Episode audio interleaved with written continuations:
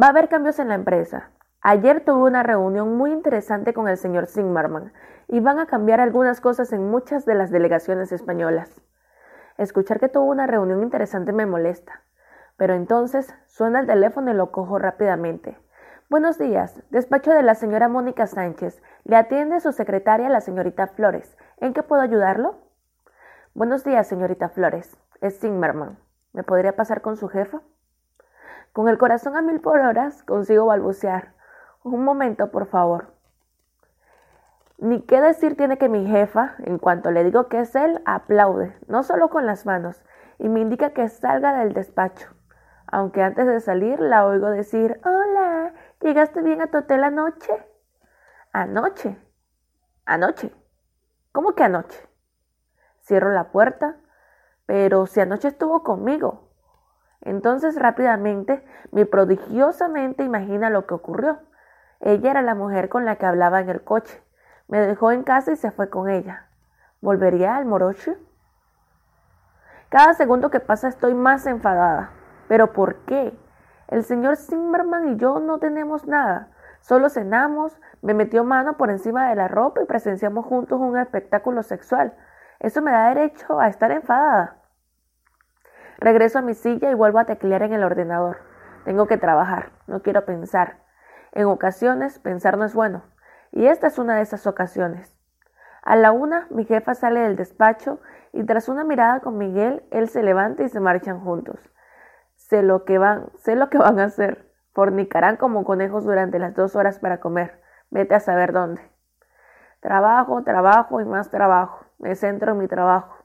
Estoy tan cabreada que me pongo a hacerlo con mucho ímpetu y me quito de encima un montón de papeleo.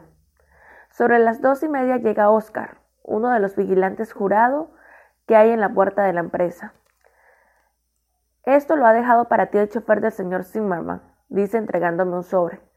Boquiabierta, miro el sobre cerrado con mi nombre escrito. Asiento a Oscar y este se va. Me quedé un rato observando el sobre y sin saber por qué, abro un cajón y lo guardo en él. No pienso abrirlo hasta el lunes. Es viernes.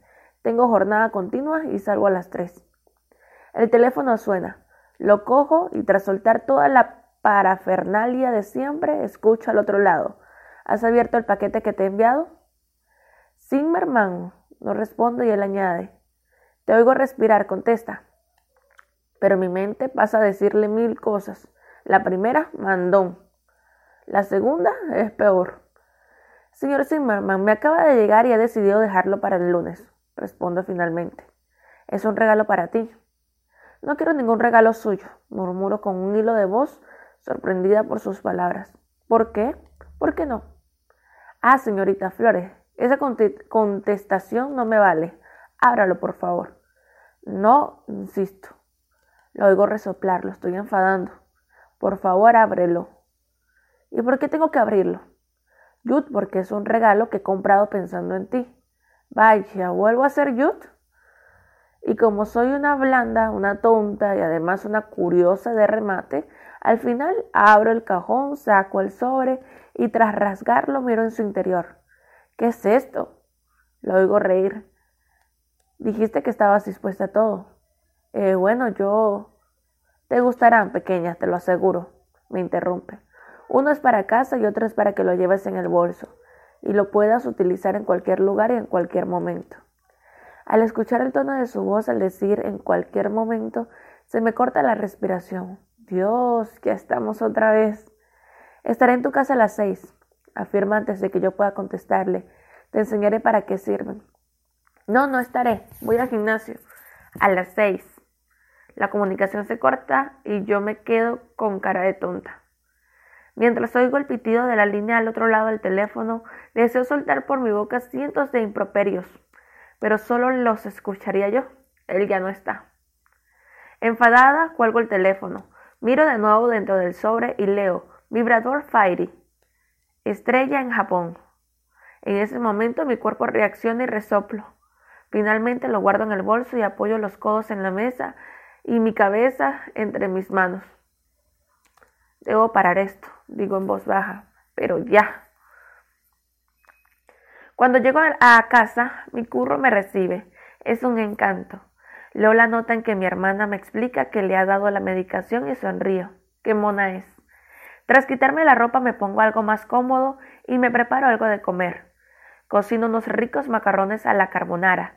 Me lleno el plato y me siento en el sofá a ver la tela mientras los devoro. Cuando acabo de comer todo el plato, me recuesto en el sofá y sin darme cuenta me sumerjo en un sueño profundo hasta que un sonido estridente me despierta de repente. Adormilada, me levanto y el pitido vuelve a sonar. Es el telefonillo. ¿Quién es? Pregunto frotándome los ojos. Jude, soy Eric. Entonces me despierto rápidamente. Miro el reloj. Las seis en punto. Por favor, pero ¿cuánto he dormido? Me pongo nerviosa, mi casa está hecha un desastre, el plato con los restos de la comida sobre la mesa, la cocina empantanada, y yo tengo una pinta horrible. Jude, ¿me abres? insiste. Quiero decirle que no, pero no me atrevo y tras resoplar aprieto el botón. Rápidamente cuelgo el telefonillo. Sé que tengo un minuto y medio más o menos hasta que suene el timbre de la puerta de mi casa. Como Speedy González salto por encima del sillón, no me dejo los dientes en la mesa de milagro. Cojo el plato, salto de nuevo al sillón, llego a la cocina y antes de que pueda hacer un movimiento más, oigo el timbre de mi puerta. Dejo el plato, le echo agua para que no se vean los restos. Oh Dios, está todo sin fregar. El timbre vuelve a, sonar. Me miro en el espejo. Tengo el pelo enmarañado, lo arreglo como puedo y corro a abrir la puerta. Cuando abro, jadeo por las carreras que me he metido y me sorprendo al ver a Eric vestido con un vaquero y una camisa oscura. Está guapísimo. Siento como su mirada me recorre y pregunta, ¿estabas corriendo? Como si fuera tonto, me apoyo en la puerta. Menuda carrera me acabo de meter. Él me mira de arriba abajo. Estoy a punto de gritarle, ya lo sé, estoy horrible, pero me sorprende cuando me dice, me encantan tus zapatillas. Me pongo roja como un tomate al mirar mis zapatillas de boca esponja que mi sobrina me regaló. Eric entra sin que yo lo invite. Curro se acerca, pero para ser gato es muy sociable. Eric se agacha y lo acaricia. A partir de ese momento, Curro se convierte en su aliado. Cierro la puerta y me apoyo en ella. Curro es tan maravilloso que no puedo dejar de sonreír. Eric me mira, se levanta y me entrega una botella. Toma, preciosa, ábrela, ponla en una cubitera con bastante hielo y coge dos copas. Asiento sin rechistar, ya está dándome órdenes. Al llegar a la cocina, saco la cubitera que me regaló mi, mi padre, echo hielo en ella, abro la botella y al meterla en el hielo, me fijo con curiosidad en las pegatinas rosas y leo Moet Shadow rosado. Dijiste que te gustaba la fresa. Escucho mientras siento cómo me pasa la mano por la cintura para acercarme a él. En el aroma de ese champán domina el aroma de fresas silvestres. Te gustará. Extasiada por su cercanía, cierro los ojos y asiento. Me pone como una moto. De pronto me da la vuelta y quedo apoyada entre el frigorífico y él. Mi respiración se agita. Él me mira, yo lo miro y entonces hace eso que tanto me gusta. Se agacha, acerca su lengua a mi labio superior y lo repasa. Dios, qué bien sabe. Abro mi boca a la espera de que ahora me repase el labio de abajo, pero no, me equivoco. Me levanta sobre sus brazos para tenerme a su altura y luego mete su lengua directamente a mi boca con una pasión voraz. Incapaz de seguir colgada como un chorizo, enrosco mis piernas en su cintura y cuando él pega su entrepierna en el centro de mi deseo me derrito.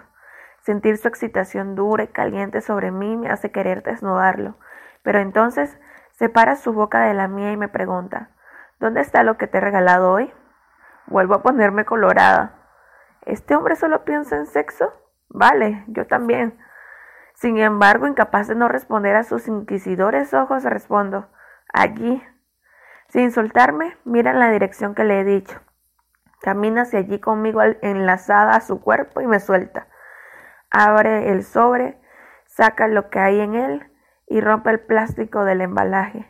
Primero de una cosa y luego de la otra.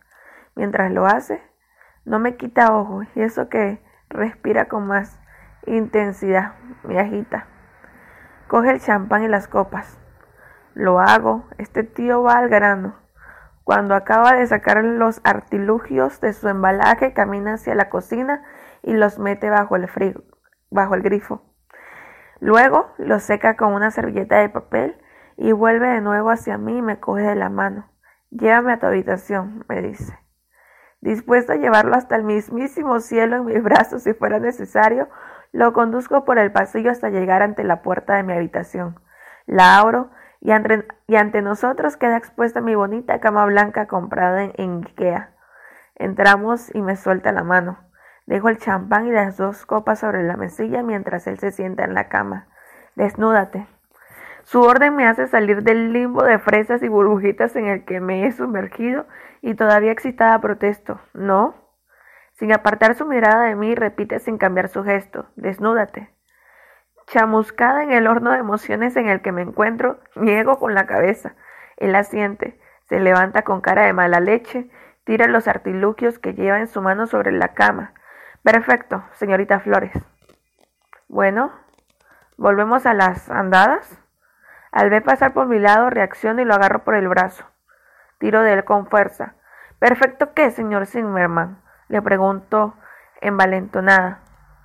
Envalentonada. Con gesto altivo, mira mi mano en su brazo, entonces lo suelto.